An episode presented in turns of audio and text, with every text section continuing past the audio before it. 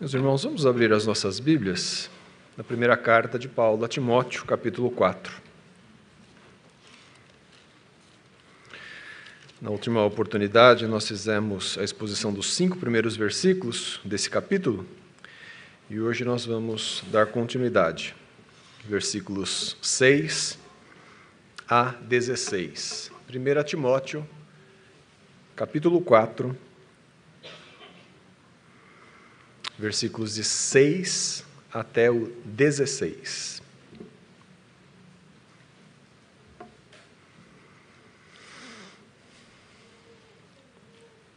Diz assim a palavra do nosso Deus. Expondo estas coisas aos irmãos, serás bom ministro de Cristo Jesus, alimentado com as palavras da fé e da boa doutrina que tens seguido mas rejeita as fábulas profanas e de velhas caducas. Exercita-te pessoalmente na piedade, pois o exercício físico para pouco é proveitoso, mas a piedade para tudo é proveitosa, porque tem a promessa da vida que agora é e da que há de ser. Fiel é esta palavra e digna de inteira aceitação. Ora, é para esse fim que labutamos e nos esforçamos sobremodo, porquanto temos posto a nossa esperança no Deus vivo, Salvador de todos os homens, especialmente dos fiéis. Ordena e ensina estas coisas. Ninguém despreze a tua mocidade, pelo contrário, torna-te padrão dos fiéis na palavra, no procedimento, no amor, na fé e na pureza. Até a minha chegada, aplica-te à leitura, à exortação, ao ensino. Não te faças negligente para com o dom que há em ti, o qual te foi concedido mediante profecia, com a imposição das mãos do presbitério. Medita estas coisas e nelas sê diligente, para que o teu progresso a todos seja manifesto. Tem cuidado de ti mesmo e da doutrina. Continua nesses deveres, porque fazendo assim, salvarás tanto a ti mesmo como aos teus ouvintes. Vamos orar mais uma vez? Senhor, nós lemos a tua palavra, Senhor. Cremos, ó Pai, que por ser tua palavra é o Senhor a falar com a tua igreja. Então nós suplicamos, ó Deus, que mais uma vez o teu Santo Espírito haja por intermédio desta palavra e com poder possa alcançar aqueles que o Senhor tem, desde a eternidade, destinado para ouvir esta palavra e para, por ela e pelo teu poder, serem transformados e conformados à tua imagem. Aperfeiçoa a tua igreja. Dá glória a ti mesmo, Senhor. É o que nós te pedimos em nome de Jesus. Amém. Meus irmãos, você já se sentiu incapaz de desempenhar um papel, alguma função para a qual você foi chamado? Eu acho que isso é uma, uma, uma, experiência pela qual todos nós já passamos em algum momento, e se não, muitas vezes, em muitos momentos. Sabe quando você é chamado, é convocado, ou é, lhe é atribuído uma função, um papel que você teme, porque você percebe que puxa, eu precisaria me preparar melhor para isso. Né? E muitas vezes a gente tem até oportunidade de, de, de nós nos prepararmos para isso, mas não é raro que nós, mesmo assim, mesmo depois de algum tempo de preparo, a gente se sinta incapaz. Parece que você ainda não está pronto. Não é? Aliás, é temeroso quando nós sentimos exatamente o contrário, né? Não, está tudo tranquilo, está tudo sob controle. Isso acontece, às vezes, num contexto profissional, no seu trabalho, quando você de repente é chamado para fazer outra coisa, para assumir algo que às vezes até você ansiava por aquilo, mas quando de repente você se vê diante daquilo, você fala: puxa, será que eu estou pronto para isso mesmo? Isso, é, isso acontece, por exemplo, quando nós, é, aqueles que já se casaram, né, ou aqueles que estão se prestes a casar, de repente atinam para o fato de que agora estão assumindo uma nova responsabilidade ou estão prestes de assumir essa responsabilidade. E agora? Agora sou eu que tenho que assumir isso. Ou então, ainda quando você se vê prestes a ser pai, mãe, não é? Quem tem que cuidar agora é você.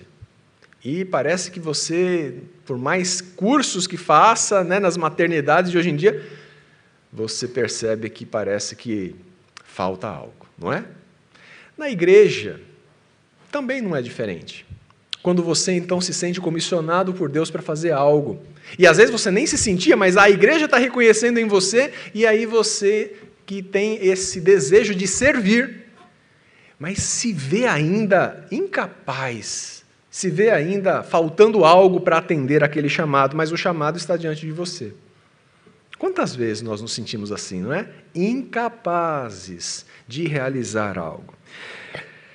Meus irmãos, o trecho de 1 Timóteo 4, do 1 ao 5, que foi o último que nós vimos, nós pudemos meditar sobre o fato de que ali Paulo diz a Timóteo que quanto mais nós nos distanciamos da verdade, mais para longe da verdadeira vida nós também nos encontramos.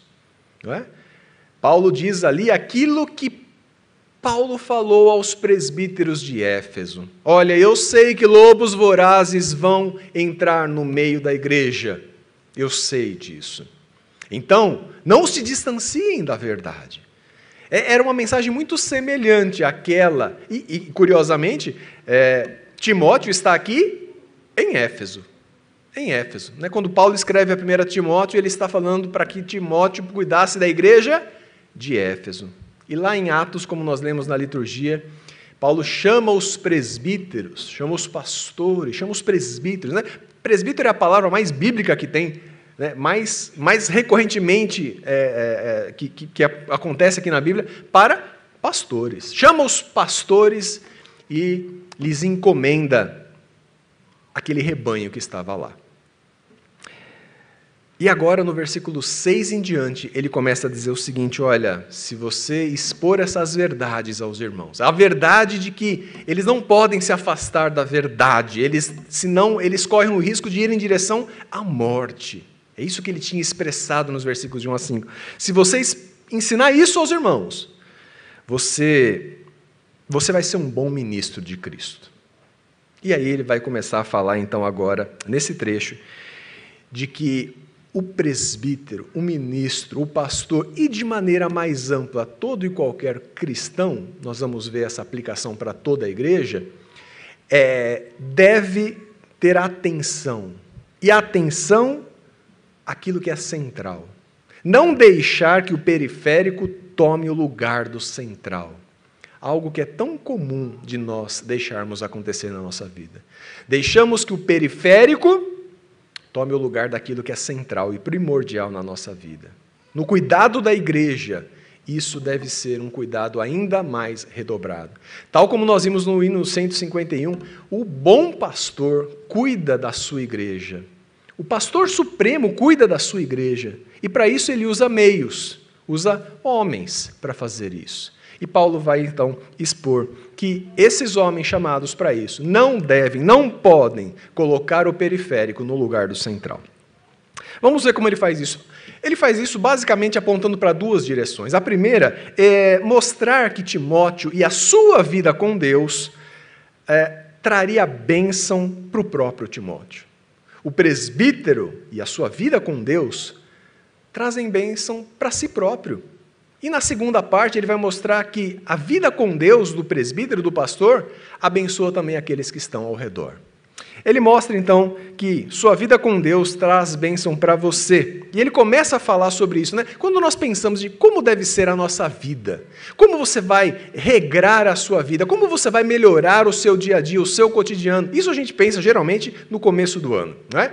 Agora não, agora eu vou fazer resoluções de novo ano, de ano novo. Mas o que Paulo está trazendo a Timóteo aqui é que ele deveria prestar atenção nas suas, na sua vida com Deus. E a primeira coisa que ele vai chamar a atenção é sobre a questão da alimentação, que é uma coisa que nós também nos preocupamos, não é?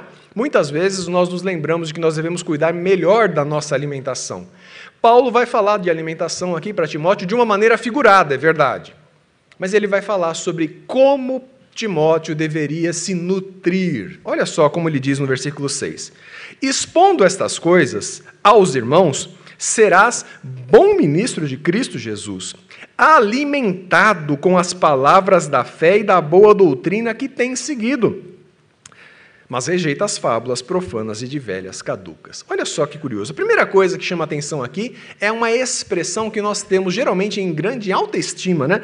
Serás bom ministro de Cristo. A palavra ministro nos nossos dias, ela nos traz à memória uma pessoa importante, alguém de elevada posição, alguém respeitável diante da sociedade. Né? É isso. A, a, eu não, não, quero entrar nos detalhes das notícias que nós temos ouvido nos últimos mas, de maneira geral, essa palavra ministro ela está carregada de uma honra, de um respeito, de uma autoridade, de uma superioridade, de uma hierarquia. Mas é muito curioso que essa, é, esse é o sentido que nós temos pela palavra hoje. A palavra literalmente significa servo. Aliás, literalmente, a palavra aqui é diácono. É curioso, não é? É diácono. Não diácono como o ofício do diácono, mas a palavra diácono no seu sentido mais amplo, mais lato, que é o servo. Então, algumas traduções já trazem no lugar de ministro a palavra servo. Se você olhar algumas traduções mais é, contemporâneas, você vai ver que os tradutores optam por trazer servo, que não é demérito nenhum para o ministro de Cristo. Porque o ministro, na verdade, é servo de Cristo. O ministro é o criado de Cristo. Então, olha só, expondo essas coisas aos irmãos, você será um bom servo de Cristo. Quem não quer ser um bom servo? A palavra aqui está direcionada para Timóteo. A palavra aqui está direcionada àquele que seria o representante apostólico de Paulo naquela região de Éfeso. É verdade. Ao pastor Timóteo que estava ali representando a autoridade de Paulo. É verdade. Mas de alguma maneira, então, mais diretamente ela se aplica aos pastores, aos presbíteros. Mas de maneira ampla, todos nós somos servos de Cristo. Então, de alguma maneira, nós vamos ver que a palavra, claro, obviamente, se aplica a toda a igreja. Mas olha só, expondo essas coisas aos irmãos, você será um bom ministro de Cristo Jesus.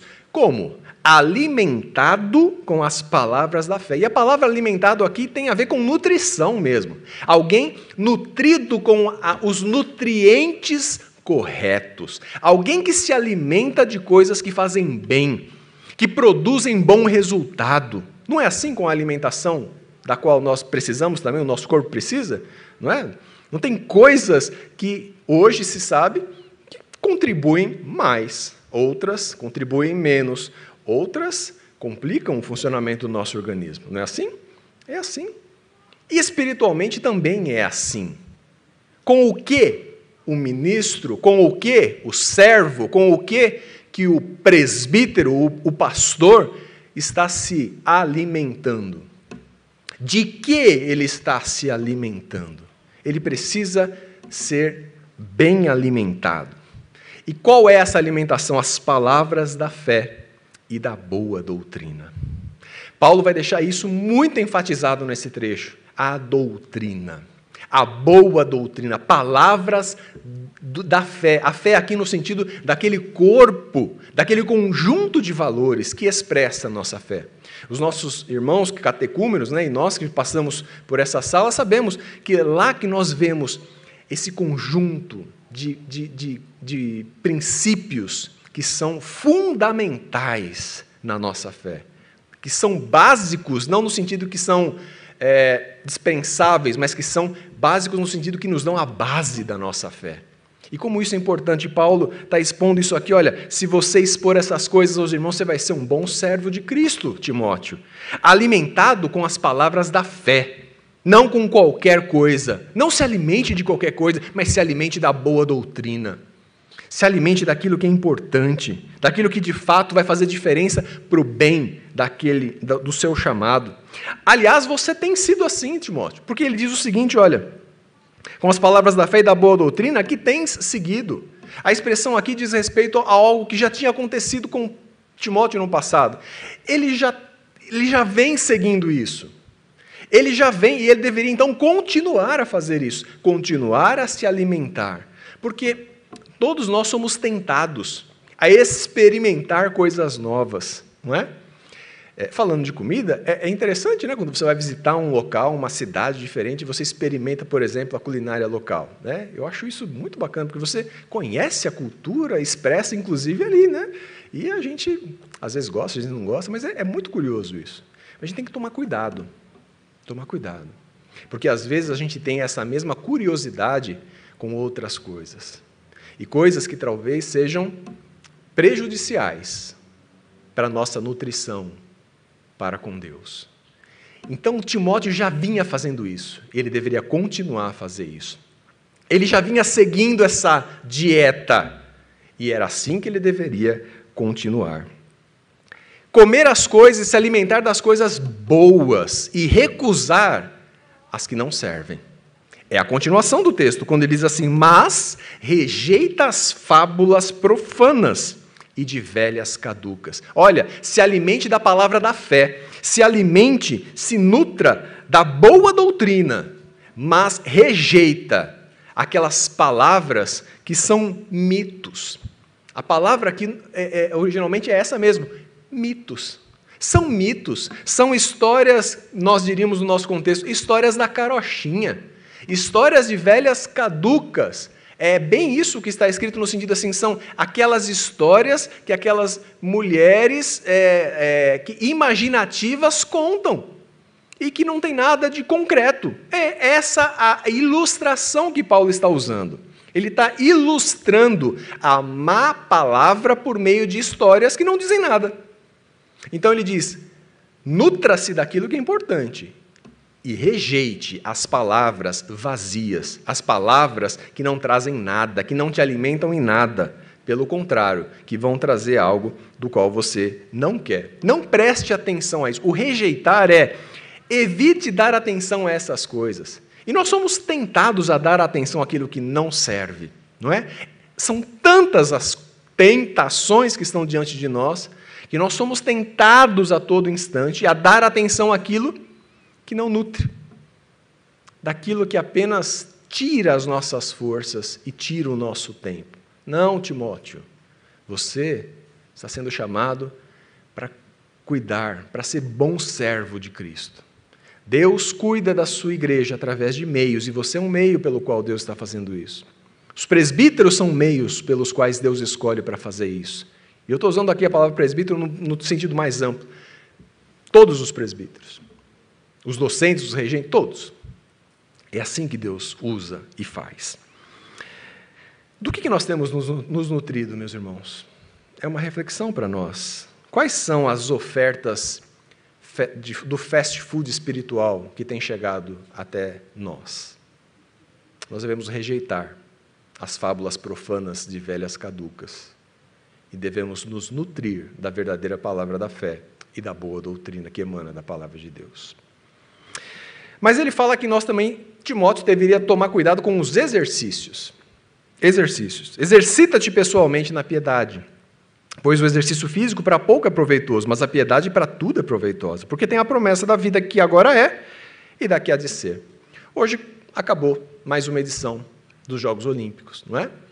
E o que Paulo tem em mente aqui são esses jogos, na sua modalidade antiga, não é? É, havia os Jogos Olímpicos, que eram na, na região de Olímpia, né, lá na Grécia Antiga. Haviam os Jogos Istmicos, que aconteciam no istmo ali da Acaia, onde fica a região de Corinto. E havia também outros jogos, os Jogos Píticos, né, cada um dedicado a um deus, a uma, uma das, da, dos mitos gregos. Não é? Mas o que ele tem em mente são essas, é, é, esses eventos esportivos. E ele está comparando o exercício físico com o exercício espiritual, o exercício devocional. Então, olha só, os gregos, eles valorizavam demais isso, demais isso, né? É, e Timóteo vinha de uma cultura grega, olha o nome dele, né? Timóteo, não é um nome judaico, é um nome grego. E ele vinha dessa cultura, e os gregos tinham muito apreço pelo corpo, pelo corpo belo, Olha as esculturas que nós temos por aí, né, que você encontra as fotos eh, na internet, nos que estão nos museus, aquelas esculturas de homens com um corpo perfeito, porque o grego valorizava isso. Mas Paulo vai dizer a Timóteo que melhor do que o exercício físico, muito melhor que o exercício físico, é o exercício devocional. Exercícios físicos, aqui ele está dizendo assim, são de algum proveito. O pouco proveito aqui é, é um proveito limitado. Há proveito? Claro que há. Há. Mas é de algum proveito, é de pouco proveito. Agora tem uma coisa que é de muito proveito: é o exercício espiritual. Não é? Exercita-te pessoalmente na piedade. A piedade é o exercício de adoração. Exercita-te. Você, Timóteo, exercite-se na piedade. O exercício físico é bom, mas ele é de pouco efetividade. Agora, algo que tem muito resultado é o exercício espiritual. A piedade, ou seja, tudo aquilo que é relacionado com a adoração a Deus, trata daquilo que é o mais importante para as nossas vidas, mais até do que um bom corpo. Por quê? Porque ele fala, a piedade trata da, das coisas relacionadas à vida que é e da vida que há de ser. Então ela é muito importante, porque o exercício físico diz, diz respeito apenas às, àquilo que diz respeito à vida que é, mas não sobre a vida que há de ser. O exercício que alcança isso é o exercício devocional, espiritual. Então ele é melhor. Aliás, a promessa sobre a vida por vir é um tema recorrente nas, nas páginas do Novo Testamento. O próprio é, evangelista João vai falar na sua primeira carta.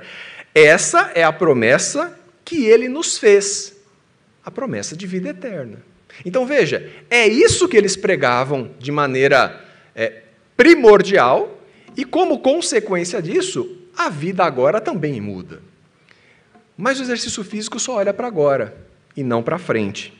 Então, era importante que ele se exercitasse pessoalmente na piedade. Exercício físico é importante, mas o exercício de adoração é mais importante. Que práticas, olha só, e aí a gente pode fazer a seguinte reflexão: que práticas atuais dão destaque? Se os gregos davam destaque ao corpo, que práticas atuais dão destaque às pessoas, não é? Como, o que, que a gente admira hoje em dia? Nós poderíamos falar de muitas coisas, talvez da exposição tão recorrente, tão continuada que as pessoas, algumas têm nas redes sociais. A gente acaba admirando aquelas pessoas que são os influenciadores digitais. Como essas pessoas são admiradas. Elas têm literalmente milhões de seguidores. Às vezes eu fico sabendo de uma ou outra pessoa, né? você acaba sabendo, alguém que você nunca ouviu falar, mas de repente você vê lá e a pessoa tem centenas de milhões. É impressionante como se admira esse tipo de, de função. Ou talvez hoje em dia admira-se demais pessoas que demonstram um conhecimento de política, por exemplo. Porque política é importante, assim como exercício físico é importante, mas às vezes o que se percebe é pessoas que estão colocando o periférico no lugar do central. E o que Paulo está falando para Timóteo é: não caia nessa. Muitas coisas são boas, muitas coisas são importantes, mas algumas são centrais. E a gente precisa saber discernir isso. Tudo, muita coisa é útil, muita coisa é útil. Mas fiquemos atentos àquilo que realmente é muito útil. Exercitar-se na piedade é muito útil, Timóteo. E, portanto, não se desvie do seu objetivo, da sua meta. Né? Você tem uma boa alimentação, tem bons exercícios, e porque você tem um propósito. Você tem um objetivo. E aí ele conclui isso falando: fiel é esta palavra. Tudo isso que eu falei é uma palavra fiel e digna de inteira aceitação. Preocupar-se com alimentar-se, nutrir-se com a palavra de Deus, evitar as fábulas profanas, exercitar-se na piedade, tudo isso é digno de toda aceitação. Afinal de contas, olha o que ele diz no versículo 10: é para esse fim que labutamos e nos esforçamos sobremodo porquanto temos posto a nossa esperança no Deus vivo, Salvador de todos os homens, especialmente dos fiéis. Meus irmãos, o nosso objetivo é como se Paulo estivesse falando para Timóteo: Timóteo, afinal de contas, qual é o nosso objetivo? O nosso objetivo é viver as promessas de Deus para essa vida, mas para a vida eterna. Então, É claro que todas essas instruções são dignas de toda aceitação, porque esse é o nosso propósito, esse é o nosso objetivo. Essa palavra, portanto, é digna de inteira aceitação. A nossa esperança está no Deus vivo. E aí ele traz uma, uma, uma expressão que pode causar certo incômodo: Salvador de todos os homens. Mas ele completa, especialmente dos fiéis. E aí essa expressão já nos dá uma pista de que ele não está falando, quando diz Salvador de todos os homens, porque ele está já diferenciando todos os homens dos fiéis. Então Deus é Salvador de todos os homens de alguma maneira, mas dos fiéis, ele é um Salvador especial. Então é claro que ele não está falando que Deus salva eternamente, dá a fé salvífica para todos os homens. Porque ele já diferenciou isso quando ele diz: ele é salvador especialmente dos fiéis. Para os fiéis, ele tem uma salvação diferente. Para todos os outros, ele também é salvador em algum aspecto. E se nós voltarmos lá no Antigo Testamento e virmos o livro de Juízes, você vai ver que muitas vezes os juízes são chamados de libertadores e, em algumas circunstâncias, de salvadores de Israel. Porque, nesse sentido, eles salvavam no sentido de libertar Israel do jugo das nações vizinhas. Então, juízes são chamados de salvadores. O Salmo 36 afirma que Deus é salvador de homens e de animais. Olha só, depois você lê lá o Salmo 36, a palavra salvador é usada em diversos contextos com sentidos é, mais não, não no sentido pleno e grandioso que o Novo Testamento apresenta, salvar almas eternamente. Mas no Antigo Testamento, muitas vezes ele apresenta assim, como alguém que vai salvar de uma de uma de uma emboscada, de uma perseguição de inimigos ou da opressão de, de, de outras nações. Deus, então, nesse sentido, salva muitas pessoas. Aliás, o Novo Testamento vai falar disso também ainda em Atos, mas não no 20, como nós lemos no 27, naquela viagem de Paulo a Roma, onde ele sofre naufrágio, Deus salvou não só Paulo, mas todos aqueles que estavam com ele. E Paulo diz que ele teve uma revelação de um anjo que diz: Nenhuma alma se perderá, todas serão salvas. Como foram salvas? Não morreram durante a viagem de alguma maneira, Deus é salvador de todos os homens porque Ele é bom, Ele, de, ele derrama da sua graça comum sobre todos os homens.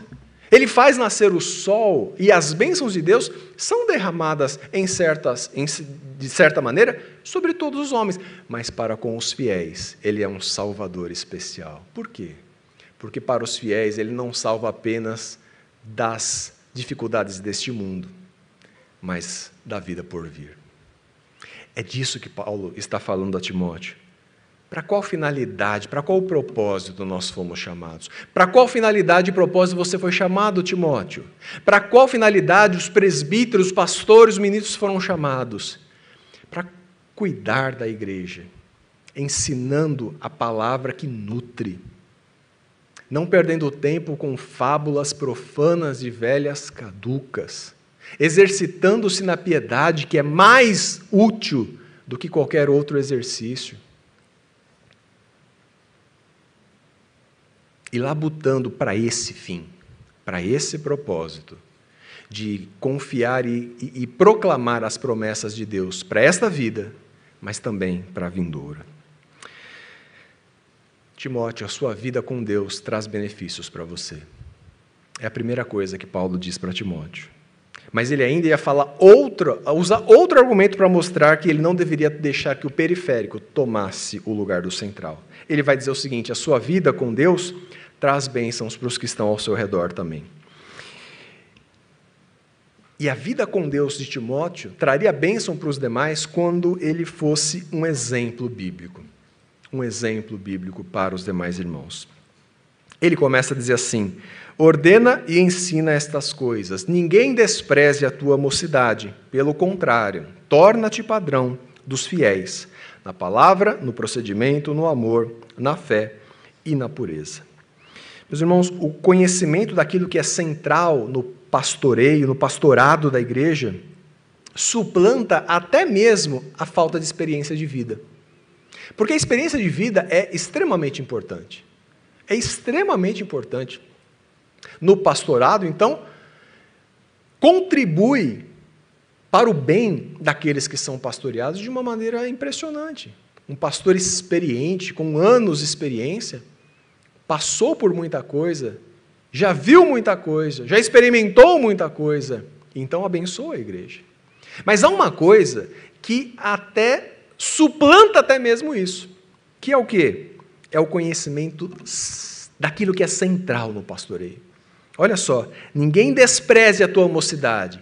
Os comentaristas sugerem que aqui Timóteo talvez estivesse entre 35 e 40 anos, não fosse mais um jovenzinho né, de 20 anos, não. Ele já era um homem. Mas ainda era um homem que, se olhássemos o contexto do sinédrio, era um homem que estava começando. Né? Ninguém começava antes dos 30 anos no sinédrio na, em Israel. Ele é de um contexto judaico, mas Paulo, ele é de um contexto gentil, mas Paulo vem desse contexto judaico. Então considera Timóteo um jovem ainda. E aí ele diz: ninguém despreze a tua mocidade. Desprezar aqui, sabe, é olhar de cima a baixo, assim, com desprezo mesmo, com como quem diz assim: quem é esse menino? Quem é esse moleque que está aqui na igreja? Paulo mandou quem para cá? Mas Paulo diz: ninguém despreze a tua mocidade. Ele era então jovem para a, a, função que ele havia sido chamado. Mas Paulo diz o seguinte: sabe como que a sua mocidade, a sua falta de experiência vai, vai ter menos efeitos? Se você souber aquilo que é central para o pastoreio da igreja. E o que é central? Torna-te padrão dos fiéis. Onde? Na palavra, no procedimento, no amor, na fé e na pureza. Se você fizer isso, Timóteo, a sua pouca experiência não vai trazer tantos problemas. Porque você vai estar cuidando daquilo que é central e não periférico. Não é? Nós vemos pessoas, às vezes, muito, muito, muito jovens hoje, e, e, querendo ocupar, e às vezes até desprezando a experiência daqueles que estão lá há mais tempo. Só que, muitas vezes, em muitos contextos, nem sequer o conhecimento central e necessário e, e, e importante elas têm. Paulo, Timóteo não tinha experiência que Paulo tinha, mas ele está sendo orientado. Procure as coisas centrais, seja padrão, seja o tipo a ser seguido. Sabe quando a gente vê no Antigo Testamento um tipo de Cristo? um exemplo de Cristo, algo que aponta para Cristo, ele está falando assim: olha, seja aqui um tipo para os irmãos, seja um modelo, seja um exemplo para esses irmãos. E Paulo, ele, ele, é, ele muitas vezes ele enfatiza essa questão do modelo, né? muitas vezes, olha só. Eu, eu, eu, eu, vou lembrar de algumas aqui. Primeiro aos Coríntios 4,16, ele diz assim aos Coríntios: Admoesto-vos, portanto, a que sejais meus imitadores. Por esta causa vos mandei Timóteo, que é meu filho amado e fiel no Senhor. Olha só, Paulo queria que os irmãos de Corinto fossem imitadores dele, que, que, for, que, que olhassem para ele como um exemplo. E ele não está sendo arrogante, ele não está sendo arrogante, ele está mostrando assim: olha, é importante que os irmãos tenham um exemplo. Então ele diz para Timóteo: seja você um exemplo, na palavra, no ensino, no portar-se, na pureza. Seja um exemplo, porque as pessoas precisam de exemplo. Nós precisamos enxergar um padrão que a gente quer seguir. Em 1 Coríntios 11, 1, ele diz: Sede meus imitadores, sede, pois, imitadores de Deus, oh, perdão, sede meus imitadores, como também eu sou de Cristo. Aí ele deixa claro que não é presunção, não é arrogância. Sejam meus imitadores, porque eu tenho procurado imitar a Cristo. Então, procurem, olhem para mim e, e e reproduzam um comportamento que estiver de acordo com isso. Efésios 5:1 Sede pois imitadores de Deus, como filhos. Olha como é importante ter um padrão a ser seguido. Filipenses 3:17 Irmãos, sede imitadores meus e observai os que andam segundo o modelo que tendes em nós. Veja, não só Paulo, mas aqueles que estavam com ele, eram exemplo para aqueles irmãos em Filipos. Em Tessalonicenses, na primeira, com efeito, vos tornastes imitadores nossos e do Senhor. De sorte que vos tornastes um modelo para todos os crentes na Macedônia e na Caia. Olha só como a igreja funciona assim. Ela precisa ter bons exemplos, bons modelos, para que, uma vez mirando nesses exemplos, nós nos tornemos exemplo para os demais. Era isso que acontecia na igreja. O autor de Hebreus diz assim: para que não vos torneis insolentes, mas imitadores daqueles que, pela fé e pela longanimidade, herdam as promessas. Veja, as promessas de Deus, nós herdamos. E nós herdamos, Deus usa meios, inclusive exemplos bíblicos, para que nós possamos nos mirar. Um exemplo na palavra no conhecimento das Escrituras. Um exemplo no procedimento, ou seja, uma postura ética, o padrão de vida. Um exemplo no amor, tendo afeição pelos irmãos. Um exemplo na fé, confiando no Salvador. Um exemplo na pureza, exercendo santificação dia a dia. Diante de Deus, meus irmãos, o que suplanta a falta de experiência nossa é tornarmos-nos exemplos de fé e de vida com base na Escritura. Seja um exemplo, então, na condução dos demais irmãos. É isso que ele diz no versículo 13: Até a minha chegada, aplica-te à leitura, à exortação e ao ensino. Olha, quando eu estiver aí, eu vou poder orientá-lo mais. Enquanto isso, seja um exemplo conduzindo esses irmãos, pastoreando esses irmãos. Como? Na leitura. E aqui, os comentaristas é, é, sugerem que se trata do culto público que no culto público deveria sempre haver prioridade para a leitura da palavra. É importante que a leitura seja central. Cuidado para não colocar o que é periférico no lugar do central. Mas não só a leitura, como também a exortação, ou seja, a motivação dos crentes ao consolo e ao conforto da igreja, com base na palavra. E ao ensino de quê? Da palavra o ensino desta palavra ao povo. Ainda para ser exemplo na condução dos irmãos, ele diz: Não te faças negligente para com o dom que há em ti, o qual te foi concedido mediante profecia com a imposição das mãos do presbitério. Não te faças negligente. Não se torne alguém despreocupado com isso. Não se torne alguém desleixado. Não seja aquele que não tem cuidado com aquilo que te foi dado por Deus. O seu chamado meu irmão. É um chamado de Deus. O pastor, o presbítero, ele não pode ser negligente. Crente nenhum pode ser negligente com o chamado que Deus lhe dá. Timóteo havia sido chamado de uma maneira diferente. Aliás, lá no primeiro capítulo de Timóteo, de 1 Timóteo, nós passamos por esse versículo, versículo 18, diz assim: Esse é o dever de que te encarrego, ó filho Timóteo, segundo as profecias de que antecipadamente foste objeto. É, Timóteo foi chamado por meio de profecias. Ele foi chamado de uma maneira diferente, extraordinária, e não apenas ordinária. Também ordinária quando houve a imposição de mãos do presbitério, tal como Acontece hoje em dia, quando um novo pastor é ordenado. O presbitério impõe as mãos como uma, uma, uma, manifesta, uma, uma ilustração, né, um símbolo da transferência de autoridade sobre aquele novo ministro. Nós desejamos e devemos desejar ser exemplos de pais, de mães e de profissionais. É bom quando nós somos uma boa referência nós precisamos também desse mesmo anseio de sermos exemplos, tipos, modelos na igreja. Um padrão a ser seguido pelos crentes. E o verdadeiro crescimento, olha só, quando Timóteo buscasse ter relacionamento com Deus, ele ia abençoar os demais. O crescimento de Timóteo seria notado pelos demais irmãos. Medita estas coisas, versículo 15, e nelas ser diligente para que o teu progresso a todos seja manifesto.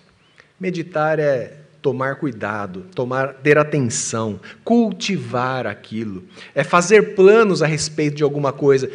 Medite sobre essas coisas, se demore sobre elas, coloque-as fixamente na sua cabeça e continue firme pensando nelas. Seja diligente, perseverante, não desista. E assim, o teu progresso vai ser notado por todas as pessoas. Ele poderia ser um ministro, um pastor, que poderia conhecer de artes, conhecer de toda a filosofia grega, conhecer todas as, as artes, a, a, a pintura, escultura da Ele podia conhecer de tudo isso. Não teria problema nenhum em Timóteo se ele soubesse tudo isso. Mas o que ele deveria estar atento é que o central precisaria ter prioridade no seu ministério conhecer a palavra, ensinar a palavra, ser um modelo para os irmãos. Na palavra, no procedimento, no amor, na pureza. Isso era central. Isso suplanta até mesmo a falta de experiência de Timóteo. Nós podemos disfarçar, às vezes, a nossa falta de progresso no central, alardeando o progresso no periférico. Mas isso não é conveniente. O importante é que todos notem o nosso progresso naquilo que é central, naquilo que é importante, naquilo que é inegociável, e não nos escondermos atrás daquilo que não é central e prioritário. Por fim, ele vai dizer que o cuidado daquilo que importa para conosco alcança aqueles que estão sob o nosso cuidado. Olha só. Tem cuidado de ti mesmo, versículo 16, e da doutrina. Continua nesses deveres, porque fazendo assim, salvarás tanto a ti mesmo como aos teus ouvintes. É claro que não é Timóteo que é salvador da igreja. É claro que não é pastor nenhum que é salvador dos crentes. Mas ele está mostrando que, por meio do ministério pastoral, por meio do cuidado do presbítero para com a igreja, o que se vê é Deus usando esses meios para salvar e alcançar as pessoas que são dele. Calvino, comentando sobre isso, diz o seguinte: Um bom pastor deve ser criterioso acerca de duas coisas: ser diligente em seu ensino e conservar sua integridade pessoal. Não basta que ele amolde sua vida de acordo com o que é recomendável e tome cuidado para não dar mau exemplo. Se não acrescentar à vida santa uma diligência contínua no ensino e o ensino será de pouco valor se não houver uma correspondente retidão e santidade de vida. As duas coisas têm que andar junto. Ensinar corretamente a palavra de Deus, não dar ouvidos às fábulas profanas e ser um bom exemplo. Seguindo assim, tendo esse relacionamento com Deus, ele próprio será abençoado por Deus, mas aqueles que estão ao redor e sob o seu cuidado também serão abençoados por Deus. Meus irmãos, Tiago vai falar sobre, sobre essa questão né, de salvar a si mesmo e a todos, quando ele diz assim: Meus irmãos, se algum entre vós se desviar da verdade, olha aqui a tônica dos primeiros cinco versículos de 1 Timóteo 4, e alguém o converter, é Deus quem converte, nós sabemos disso, mas ele está usando uma palavra, que, um, um, uma, uma perspectiva que todos nós entendemos. Sabei que aquele que converte o pecador do seu caminho errado salvará da morte a alma dele e cobrirá a multidão de pecados. É a mesma perspectiva que Tiago escreve lá, é a mesma que Paulo está falando aqui. É claro que é Deus quem salva, é Deus quem converte, mas do ponto de vista de nós, é pela instrumentalidade de pessoas que Deus salva, que Deus converte e que Deus livra dos maus caminhos. Sua vida com Deus traz bênção para você. Sua vida com Deus traz bênção para os que estão ao seu redor. É assim que Paulo argumenta para mostrar que nós não devemos deixar que o periférico tome o lugar do central. Você se sente preparado para o chamado que Deus te fez e te faz? Se você não se sente preparado, a palavra de Deus tem uma mensagem daquilo que é importante, primordial, central e deve ter prioridade no nosso relacionamento para com Deus, para o nosso bem e para o bem daqueles que estão ao nosso redor. É claro que com relação ao ministério pastoral, isso fica patente nesse texto, não é? Todo cuidado na formação inicial do pastor, por exemplo, no seminário, deve ser tomado. Todo cuidado deve ser tomado. Mas lembramos que isso não é tudo. Isso não é tudo. O depois também é importante. manter-se tal como Timóteo deveria se manter. Assim como ele aprendeu, assim como ele entendeu no passado, assim ele deveria se manter no desenvolvimento do seu chamado. Pastores, ou usando a palavra mais bíblica, presbíteros, são responsáveis diante daquilo que a palavra de Deus claramente lhe cobra para serem bons servos, bons ministros. Nós devemos estar atentos àquilo que é central e não colocar o periférico no lugar daquilo que é prioritário. Mas essa essa palavra aplica-se também à igreja de maneira geral. A igreja também é responsável em perceber isso para o seu chamado, para o chamado individual de cada pessoa, e em motivar e enfatizar o que se espera dos seus pastores e dos seus presbíteros, que sejam assim, não incentivando-os a serem valorizadores daquilo que não é central, mas daquilo que é necessário, que é importante e que é prioritário. O melhor papel, a melhor função que você pode ser chamado a executar, meu irmão, é ser um servo de Deus, um servo de Cristo, como Timóteo foi chamado aqui. De maneira geral, todo aquele que é chamado por Deus é chamado. De maneira especial, é chamado para o ministério pastoral, para o cuidado da igreja. Mas, de maneira geral, todo aquele que é chamado por Deus é chamado para ser um bom servo de Cristo, como Paulo diz a Timóteo. Portanto, é Ele quem nos arregimenta, é Ele quem nos admite, e é a Ele que nós devemos recorrer para saber como desempenhar de maneira excelente esse papel. Que Deus nos dê graça no cumprimento dos nossos papéis, dos nossos chamados e das nossas vocações, para o nosso bem, para o bem da igreja e para a glória de Deus. Que Deus nos abençoe, meus irmãos.